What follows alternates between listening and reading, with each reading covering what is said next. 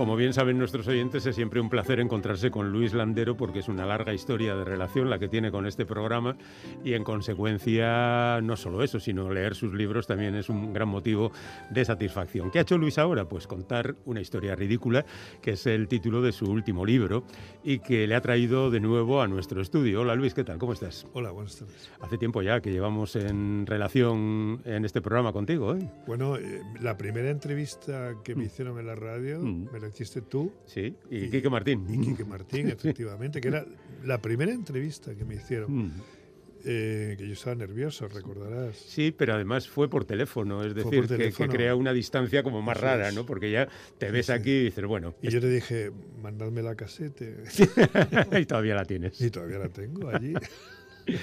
bueno, esta es una larga historia que viene de aquellos juegos de la edad tardía que menuda la liaste en su momento y luego, pues hay tantos libros que todos hemos disfrutado que no podríamos hablar de ellos en una entrevista normal. Pero sí me gustaría hablar un poco de esa separación entre esos libros más personales, El balcón en invierno, El huerto de Emerson, y estas otras novelas como Lluvia fina o Una historia ridícula, que son aparentemente más lejanas a ti, que no lo sé si lo son.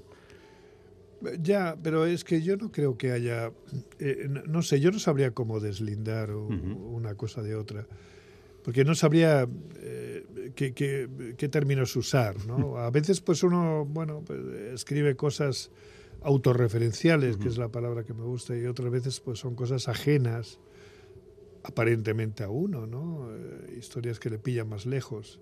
Hombre, yo no puedo pensar que Marcial tiene algo de ti el protagonista de una historia bueno, ridícula. Quizá tenga algo, porque, qué no va a tener? ¿no?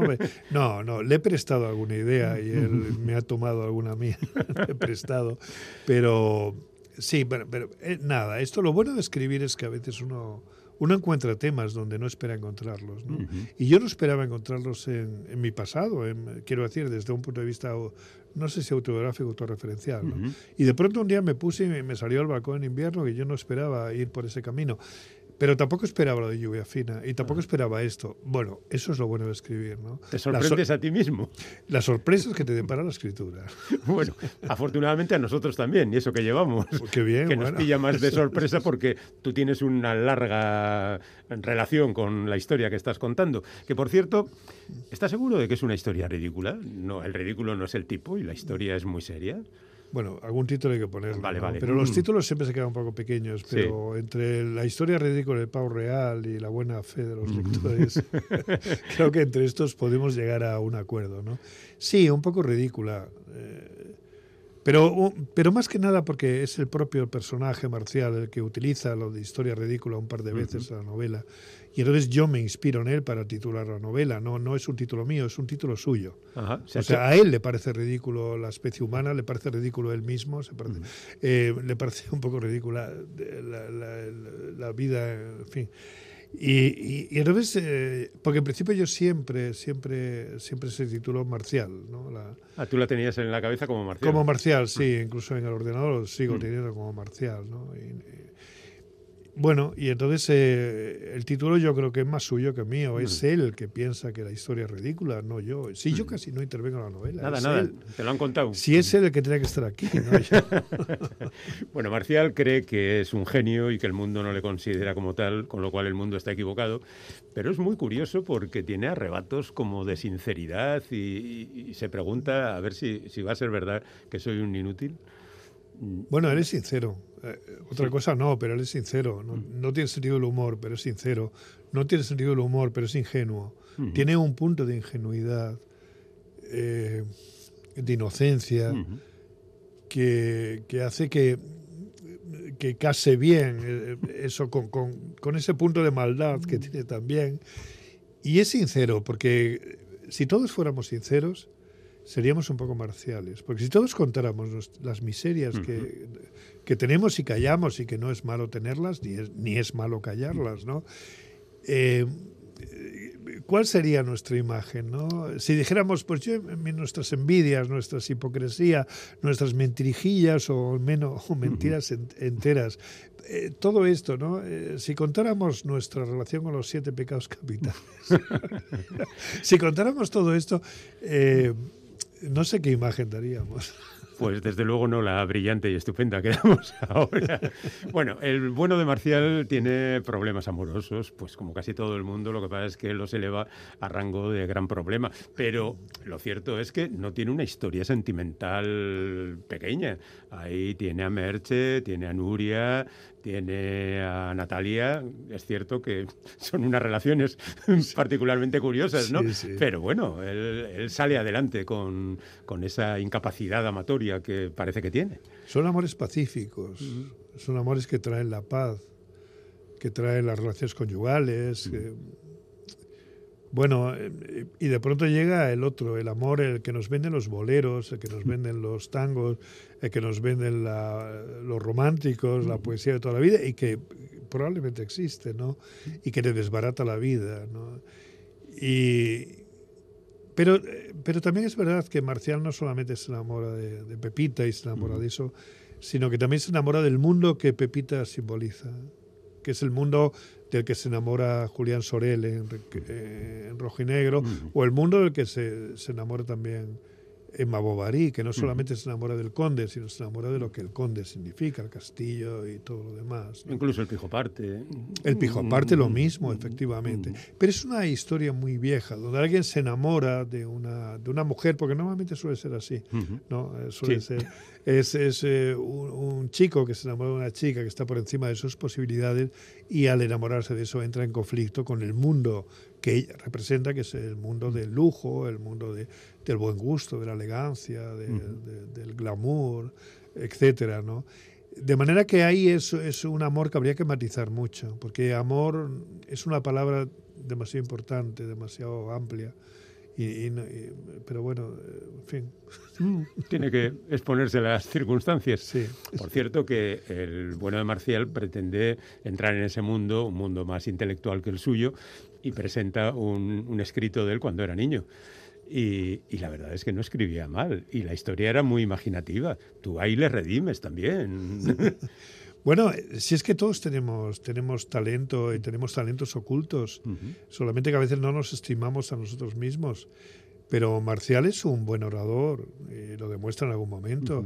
Es también un buen escritor, no, no es que sea un escritor profesional en el sentido mejor del término, pero escribe un cuento porque claro, tiene sus cualidades y él busca sus cualidades como hace todo enamorado. Todo el que se enamora de alguien y quiere seducir a la amada, pues se viste como, eh, como la portada del libro, se viste con sus plumas y hace sus, sus, figuras y hace sus cosas, porque así es la vida, ¿no? Y, así es la cosa, es vestirse con... con es, es, es, ponerse una máscara.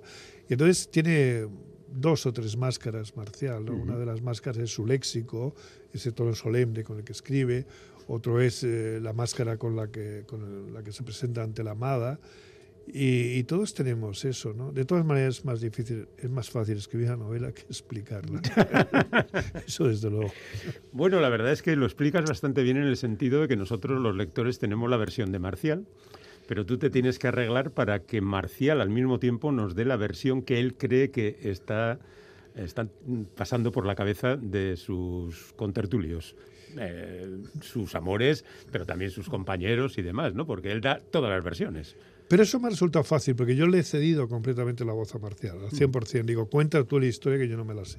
Entonces, él es el que... Y es verdad, te lo digo en serio, porque, porque, porque es verdad que yo he delegado en él, y entonces él tiene un modo tan peculiar de escribir, de ser, de pensar, de mirar el mundo, tiene, tiene unos problemas tan peculiares que yo eh, pues, pues he dicho, ah, eh, eh, no sé, mm. le he cedido la voz a él y él ha contado.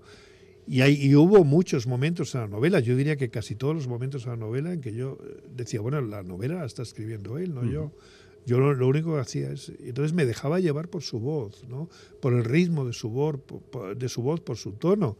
De manera que para mí ha sido, ha sido estupendo escribir esta novela porque me, me parecía que estaba, que estaba eh, copiando lo que él me dictaba. Te, iban llevando de la mano. Sí, lo que, sí, sí. Es, un poco como esos que alguna vez, no sé, bueno, todos hemos tenido esa experiencia, que en algún bar te encuentras a ciertas horas eh, con, alguien, y con dos copas de más los dos, y de pronto decide contarte su vida y su manera de ver el mundo, su filosofía, ¿no? Y a ver cómo lo callas, ¿no? entonces se pone a hablar, se pone a hablar, y entonces es un poco lo que ha pasado con este, ¿no? Y con Marcial. Y por eso estoy, vamos, yo no sé, yo, yo como que no me siento yo autor de, de este libro. Bueno, bueno, yo te digo una cosa, ¿eh? yo entiendo a Marcial, porque Marcial en el fondo es un triunfador, tío. Es un tío que ha salido y ha triunfado en su trabajo hasta donde puede, es jefe de planta en el lugar donde trabaja, aunque el trabajo no sea muy agradable, pero bueno, no lo consigue mucha gente. Es un tipo que es la pesadilla del presidente de la comunidad de vecinos, es, un tipo que es considerado en el barrio e incluso, ya digo, tiene unas relaciones amorosas en principio, pues bueno, aceptables. O sea, que es un triunfador. No tiene por qué venirse abajo con esa habitualidad que él lo hace, ¿no? Me alegro mucho que digas eso porque yo pienso lo mismo. Lo mismo, ¿no? Vale. Pienso lo mismo y además eh, no, no, solamente eso, sino que él ha salido indemne de una infancia difícil. Y él eh, tiene muchas dificultades para amar a los demás. Él quizá no sabe amar a los demás, porque como dicen los psicólogos, amar se aprende y se aprende de niño. Y entonces si a un niño no lo aman, es probable que ese niño luego no sepa amar porque no ha aprendido. Y probablemente es lo que le ocurre, no me quiero meter al psicólogo, pero es quizá lo que le pueda ocurrir a mm. Marcial. y entonces ha sabido, ha tenido el orgullo y el coraje de, salir dignamente, de salir con, sí, de, esa infancia tan difícil y de enfrentarse al prójimo, que para él es el coco, el coco, ¿no? Y decir, bueno, ¿qué pasa? Aquí estoy yo. Aquí estoy yo, joder. Y entonces, como es un individuo que desconfía del prójimo y piensa que se van a burlar de él, es un hombre que toma precauciones ya por adelantado y dice, cuidado, ¿eh? cuidado conmigo que te enseño los colmillos. Es como ese perro un poco bardón, pero que enseña los colmillos. Y si hay que salir corriendo, luego se sale. Si hay que salir corriendo, se sale. Pero en principio los colmillos lo primero. Luis, te ha costado mucho escribirla porque es difícil, eh, a pesar de que te lleve de la mano el propio Marcial, como tú dices, es difícil escribir una novela así, con un tono que tiene que responder siempre a lo que tú has metido en la cabeza del lector. Y, seguramente has empezado a repasar, a repasar y habrás dicho esta palabra no corresponde, este tono aquí no ajusta. Mm. Eso siempre es así, siempre es así. Escribir nunca es fácil, siempre tiene, es difícil. Pero bueno, pero hay, hay veces en que uno conecta con el tema, tanto sea lo que hablábamos antes, tanto si es autorreferencial como si no lo es, es ajeno a ti el asunto es conectar con el tema, porque por muy autorreferencial que sea, como no conectes con el tema, la cosa no fluye. ¿no? Y en esto yo he conectado con el tema muy bien. De manera que me ha sido relativamente fácil escribirlo, porque es que, joder, es que la voz de Marcial a mí me arrastraba, ¿no? Lo que me ha resultado más difícil es, eh, situar, es, darle una estructura a, todo, a toda esa historia caótica de poner orden en lo que Marcial contaba. Pero sí, me ha resultado relativamente fácil y sobre todo me lo he pasado muy bien escribiendo, escribiendo este libro y estoy muy agradecido por, por los buenas, las buenas mañanas que, que, me ha regalado. Seguramente tú tenías como punto final esa fiesta apocalíptica que le espera al lector al final del, del libro y el resto lo has ido ordenando en cada momento lo que correspondía, ¿no? Sí, porque bueno, el, hueso, o sea, la médula, el espinazo de la novela es, es, la historia de amor, ¿no? Pero claro, eso hay que rellenarlo con, con aquí y allá para, para saber quién es el personaje, ¿no? Y, y, la verdad es que una cosa que se me olvidó decir es que yo empecé a escribir esta novela sin saber, o esta novela, sin saber que iba a ser una novela, lo primero, sin saber que iba a ser un libro, sin saber lo que iba a salir. ¿Te pusiste sin más? Sin más. pero me puse para probar a ver qué salía, y luego mm. pues salió esto, más o Entonces me di cuenta, cuando llevaba quizá 30, 40 páginas, me di cuenta de que aquí podía salir un libro, pero muy desconfiado, porque me preguntabas antes si es difícil escribir una novela. Mira, a mí cuando me sale fácil desconfío. no te fías de ti mismo. No, no, no. Y además estoy muy equivocado, porque a veces cuando sale fácil es cuando sale bien. ¿no? Lo que va a ser difícil es eh, hacer una película de esto, ¿no? Porque decía Buñuel, no se puede hacer una película de Bajo el Volcán porque pasa todo en la cabeza de un tío. Aquí pasa todo en la cabeza de un tío. Pero, en teatro no lo ves tú. Monólogo. Monólogo. yo sí. yo sí lo veo, lo veo, y donde los lectores se convierten en espectadores, claro. Sí, sí. Y sí, yo, yo sé, cuando lo escribía, yo que he estado 18 años en la Escuela de Arte Dramática dando clases, digo, coño, aquí un buen actor podía sacar un monólogo interesante y divertido. Bueno, porque yo creo que la novela tiene su cosa cómica, ¿no? Eh, no, estaba pensando en eso porque ya hace tiempo que se dijo que Lluvia Fina la iban a hacer película. ¿Cómo está el tema? No, pues no, es que con la pandemia se ha parado todo. Se ha parado todo, se ha parado todo. Entonces lo iba a hacer Aitor Gabilondo, el mismo que hizo Patria, sí, sí, que lo hizo estupendamente, ¿no? Pero parece que con la pandemia se, se han ido acumulando diversos proyectos y entonces, bueno, pues, pues ha habido que, en fin, los plazos se han alargado y de, de momento acaba aparcada Lluvia Fina. Pero bueno, es igual. Ahí está. Allá había una buena película, ¿eh? Mm. Yo creo que sí, una miniserie, una miniserie, una película, algo. Mm, sí, sí, algo, algo seguro. En fin, Luis, ¿qué te vamos a contar que tú no sepas? que es un enorme placer haberte encontrado de nuevo y que siga ocurriéndonos esto pues una vez al año, por ejemplo. Una vez al año, y ya van treinta y cuántos. 33, o así una cosa. que son, por cierto, los que tú llevas en la profesión. Exactamente. O sea que Eso es. Yo estaba de antes. No, tú estabas de antes, sí, tú eras veterano ya. Sí, sí, sí. Pero bueno, que sigamos encontrándonos y disfrutando de la lectura y de, y de, estas charlas, claro. Un gusto, Félix, y dale un abrazo a, Aquí que, Aquí que se nos ha jubilado el tío. Es un poco desertor, ¿eh? no sé si hacerlo. Pero bueno, en cualquier caso él también te quiere, así que no hay ningún problema. Pásalo bien. Muchas gracias.